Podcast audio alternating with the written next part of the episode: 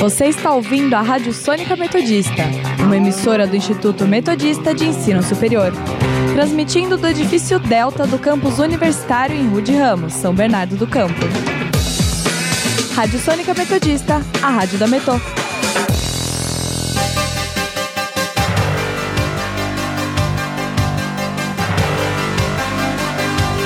Começa agora o Jornal da Metodista, uma produção do núcleo de rádio da redação multimídia da Universidade Metodista de São Paulo.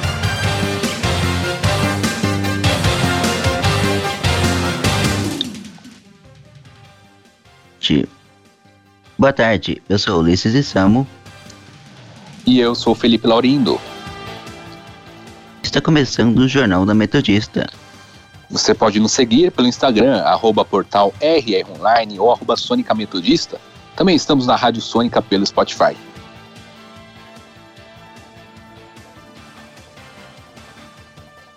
Ora, vamos agora para as, com, os principais, com as principais notícias da segunda-feira, dia 24 de maio de 2021.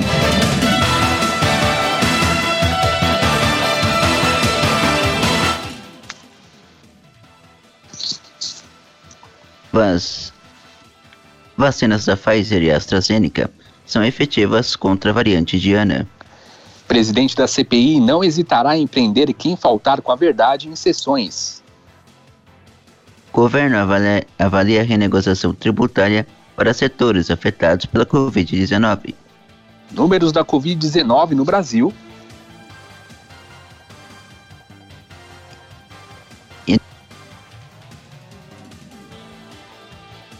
E no, e no nosso quadro Giro pela ABC, os principais destaques dos jornais da região.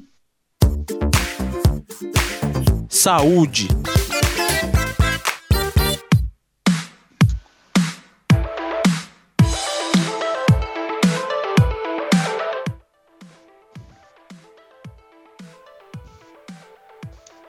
Brasil registra 894 mortes nas últimas 24 horas, segundo os dados do consórcio de veículos de imprensa, e chega aos 449.185 óbitos no total. No número de casos, o país tem 37.072 contaminações nas últimas 24 horas e passa a contabilizar no total mais de 16 milhões de infectados. O estado de São o estado de São Paulo tem no total 3.188.105 casos e, cento, e chega no total a 100 mil. Yeah, 107.614 mortes. E no Grande ABC foram 11 óbitos nas últimas 24 horas e totaliza mais de 8 mil mortes desde o início da pandemia. Já, no, já nos números de casos, foram 218 contaminações em 24 horas, que somam os mais de 198 mil infecções na região.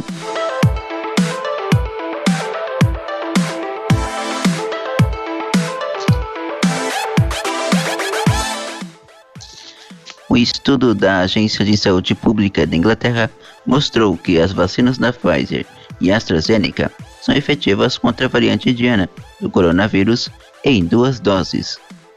A pesquisa, que ainda não foi revisitada por cientistas e publicada em uma revista científica, mediu quanto cada vacina conseguiu reduzir os casos sintomáticos da Covid-19 causadas pela variante britânica B117 e uma das variantes da Índia, a B1617.2, uma sublinhagem da B1617.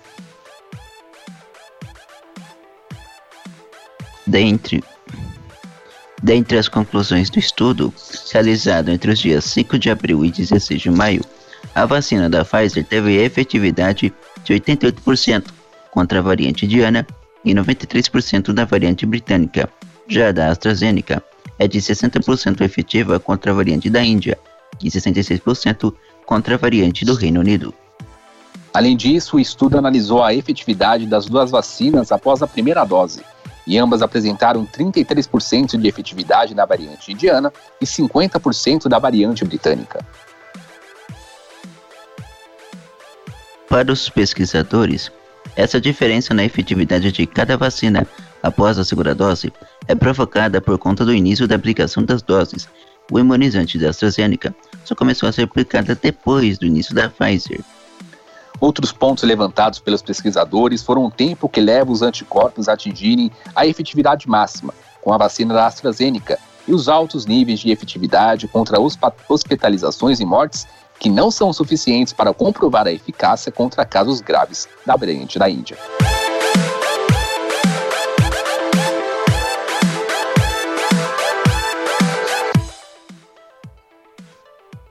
Israel vai acabar com medidas de restrição contra a Covid-19 após o sucesso da campanha de vacinação. No último sábado, o país registrou apenas 12 novos casos, abaixo do pico diário de mais de 10 mil infecções registrados em janeiro. A revogação das restrições também vem acompanhada do boletim epidemiológico, mostra que metade da população está imunizada e que 92% da população de 50 anos ou mais terem sido inoculados ou em recuperação, além do país ter recebido a reabertura, reaberta economia perdão, depois de três bloqueios. Restrições com atividades em alto risco e o limite da quantidade de pessoas reunidas em locais ainda estão em vigor, com um passe verde, que indica a imunidade pós-vacinação e recuperação da Covid, mas segundo o ministro da Saúde, Julian Edelstein, as medidas serão revogadas em junho. Política.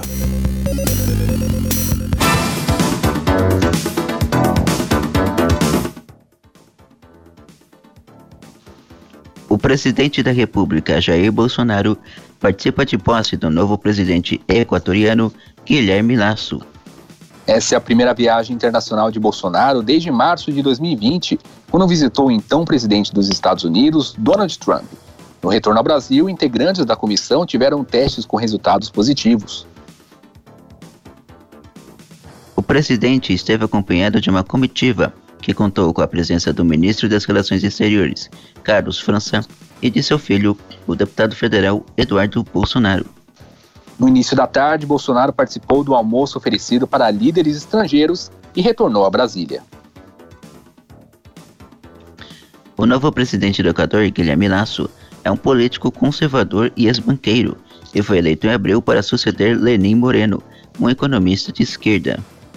Laço representa a direita tradicional do país e derrotou nas eleições o economista de esquerda Andrés Arauz, apoiado pelo ex-presidente Rafael Correa, que ficou no poder entre 2007 e 2017 e havia se candidatado nos pleitos de 2013 e 2017, mas em ambas ele acabou saindo derrotado.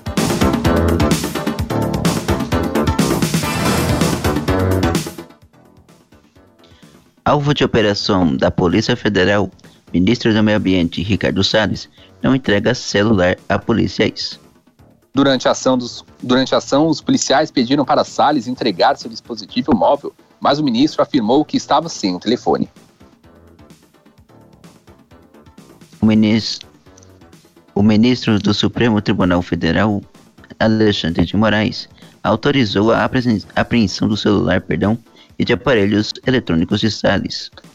Segundo envolvidos na investigação, os policiais não conseguiram identificar o endereço de Salles em Brasília, por ele não residir em nenhum local declarado em sistemas e fontes de informações às quais a PF tem acesso.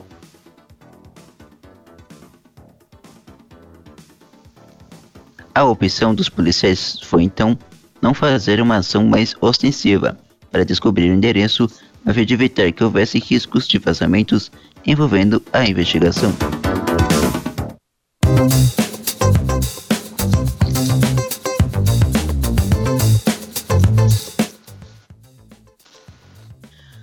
Omar Aziz, presidente da CPI da Covid, concedeu entrevista ao UOL na manhã desta segunda-feira.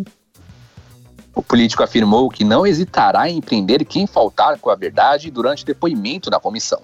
Se aparecer um outro mentiroso lá, o senhor vai dar voz de prisão? Não tenha dúvida que sairá preso de lá. Eu chamarei a polícia do Senado e será preso. Mesmo se... Porque agora é outro momento. Veja bem, Josias. Ou você tem uma estratégia de conduzir, ou você não tem.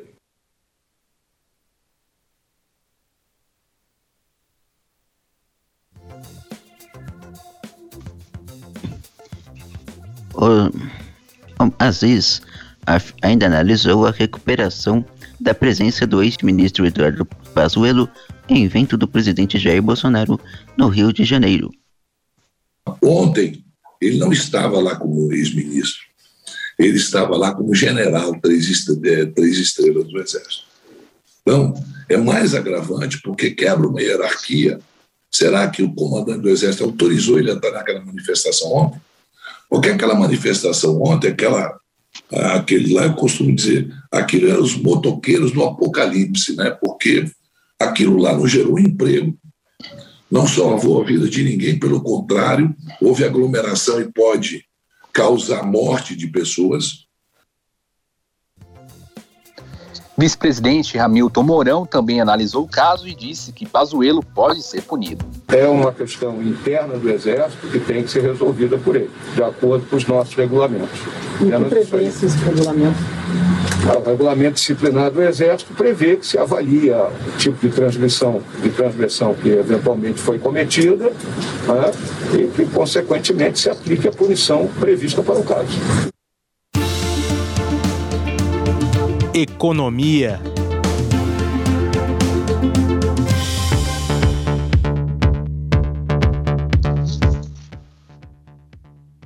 Governo avalia a renegociação tributária para setores afetados pela crise. A informação foi dada pelo secretário especial de Produtividade, Emprego e Competitividade do Ministério da Economia, Carlos da Costa.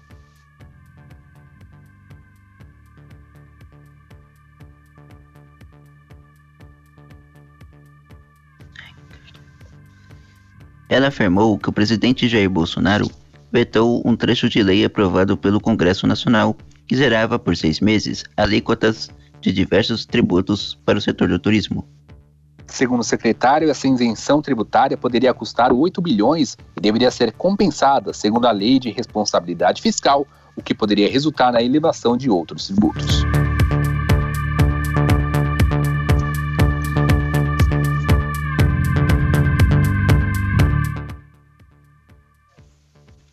O mercado financeiro sobe para 5,24%, estimativa de inflação em 2021 e projeta alta maior do PIB. As informações constam no relatório Focus, divulgado nesta segunda-feira pelo Banco Central.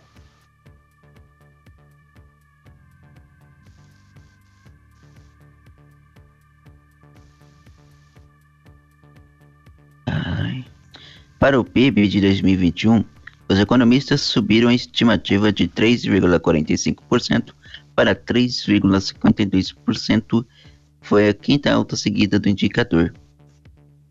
O mercado financeiro manteve em 5,50% ao ano a previsão para a Selic no fim de 2021. Para essa previsão se confirmar, haverá notas altas na taxa de juros neste ano. O relatório ainda mostra a previsão do relatório para a entrada de investimentos estrangeiros diretos no Brasil neste ano, que permaneceu em 55 bilhões. Para 2022, a estimativa caiu para 63 bilhões. Indicadores econômicos.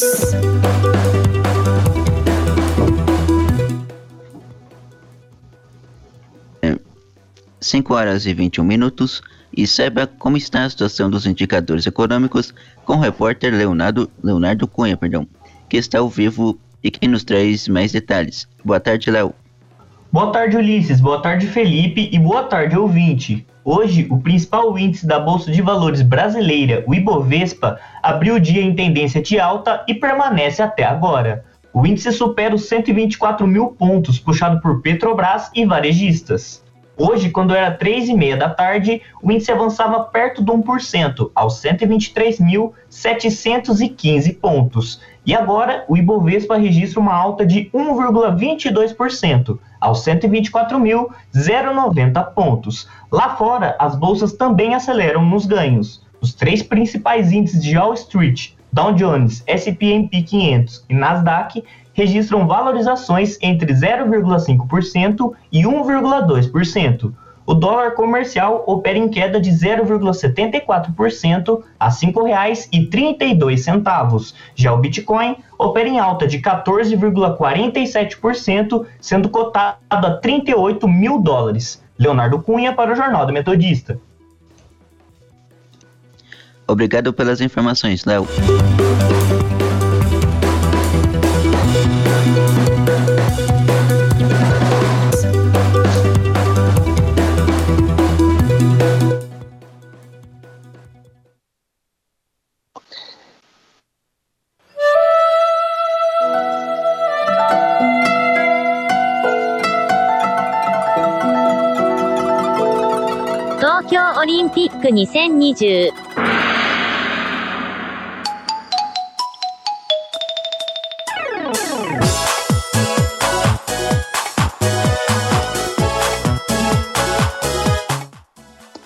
Temos quadro novo aqui no Jornal da Metodista. A repórter Luciana Kim está ao vivo e nos traz informações quentinhas sobre as Olimpíadas de Tóquio. Será que teremos Olimpíadas este ano? Boa tarde, Luciana. Boa tarde, Felipe. Boa tarde, Ulisses, e a você, ouvinte, também. É nesse clima super animado e bem oriental, faltando apenas 90 dias para o evento multiesportivo mais esperado pelo mundo inteiro, que nós da Sônica entramos no clima dos Jogos Olímpicos de Tóquio 2020.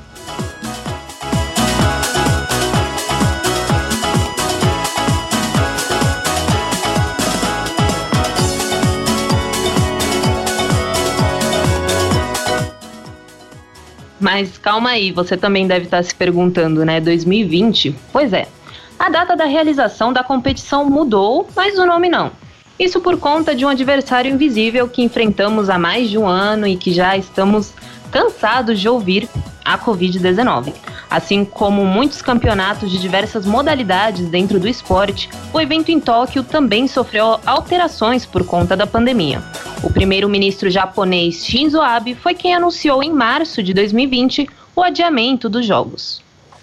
おおむね1年程度延期することを軸として、えー、検討していただけないかという提案をいたしました、えー、バッハ会長から100%同意するという、えー、答えをいただきました Neste momento, Abe também confirmou que o presidente do COI, Comitê Olímpico Internacional, Thomas Bach, respondeu com um acordo de 100% apoiando a decisão. O que todas as autoridades responsáveis pelo evento visavam era a proteção dos atletas e de todos os envolvidos nos Jogos Olímpicos. A decisão foi histórica. Nunca antes uma competição dos Jogos havia sido adiada. Cancelada sim, uma foi por causa da Primeira Guerra Mundial, em 1916, e duas durante a Segunda Guerra, em 1940 e 1944. Aliás, a de 1940 iria acontecer justamente em Tóquio. O primeiro-ministro e o COI cogitaram cancelar a Olimpíada, mas o governo japonês garantiu que arcaria com os custos da remarcação. Contudo, a maioria da população japonesa, sendo 57%, ainda quer que a competição seja cancelada. Em maio deste ano, diversas pessoas foram às ruas da capital do Japão protestar contra a realização dos Jogos Olímpicos e Paralímpicos. O que preocupa é o ritmo lento das vacinações e o aumento no número de casos de infecções pelo novo coronavírus em várias cidades do país.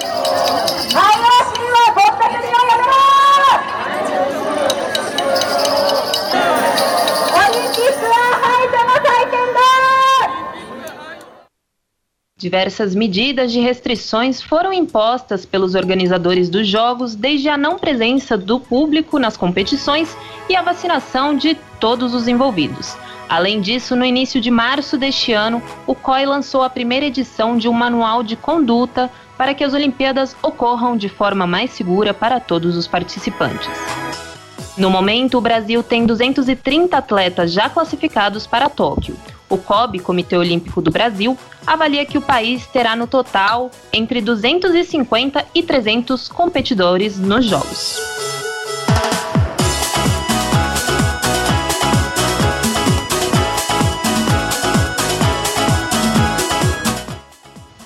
Este é o Momento Olímpico, onde eu, Luciana Kim, trago informações, novidades e os bastidores do evento multiesportivo mais aguardado, os Jogos Olímpicos de Tóquio 2020.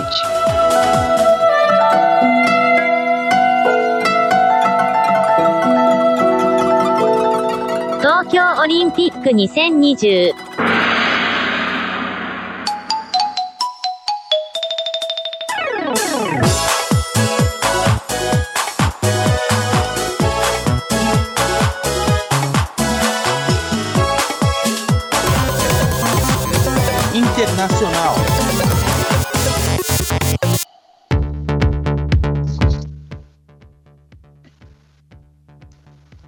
Organização Mundial da Saúde e Suíça fazem acordo para criar depósito mundial de patógenos.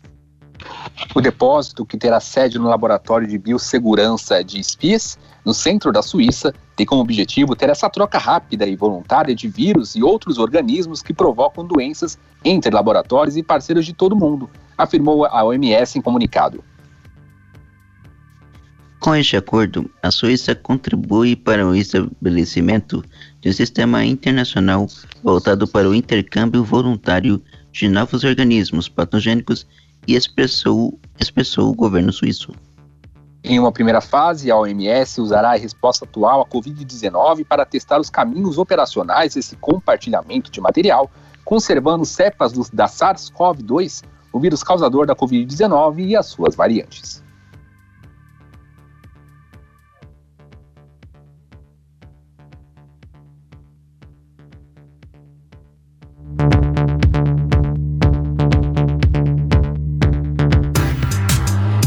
Previsão do tempo.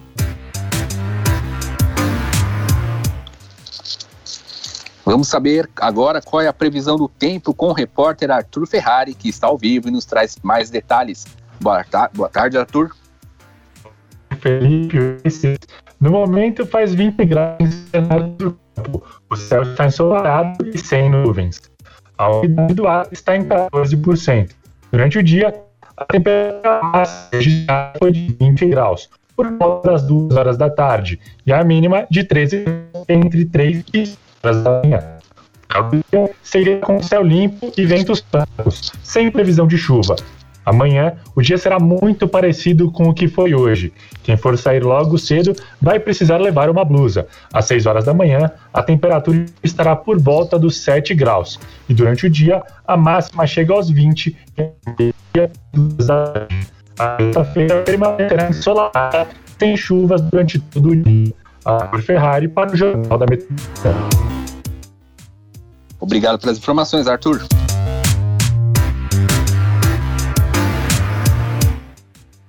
Cinco horas e 30 minutos. Vamos agora conferir o nosso giro pelo ABC.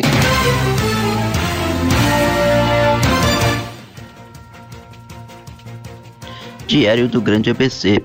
Mercado imobiliário tem vendas em alta e lançamentos moderados no primeiro trimestre. Repórter diário: maioria dos municípios do ABC reciclam no máximo 5% dos resíduos sólidos. ABC do ABC.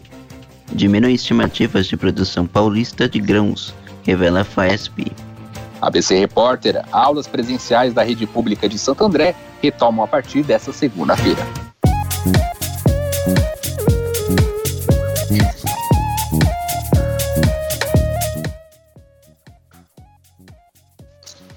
E termina aqui mais uma edição do Jornal da Metodista. O jornal vai ao ar ao vivo de segunda a sexta-feira, às 5 horas da tarde, e reprise às 9 horas da noite. E você, caro ouvinte, pode continuar nos acompanhando pelo Instagram, arroba portal ou arroba Sônica Metodista. Não esqueça que a Rádio Sônica está na Podosfera. Ali no Mixcloud, você pode nos ouvir no Spotify, Deezer, Google Podcasts, Pocket Casts, Rádio Public, iTunes, Overcast e Castro.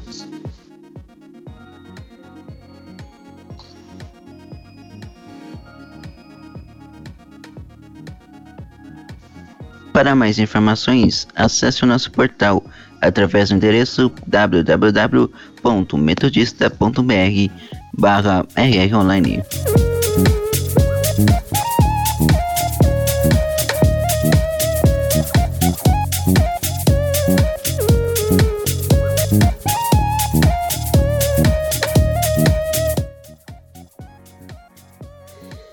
Jornal da Metodista teve os trabalhos técnicos de Léo Engelman.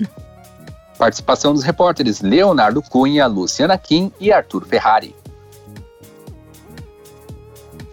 Apresentação de Ulisses e Samo e Felipe Laurindo. Continue nos ouvindo nossa programação e até amanhã.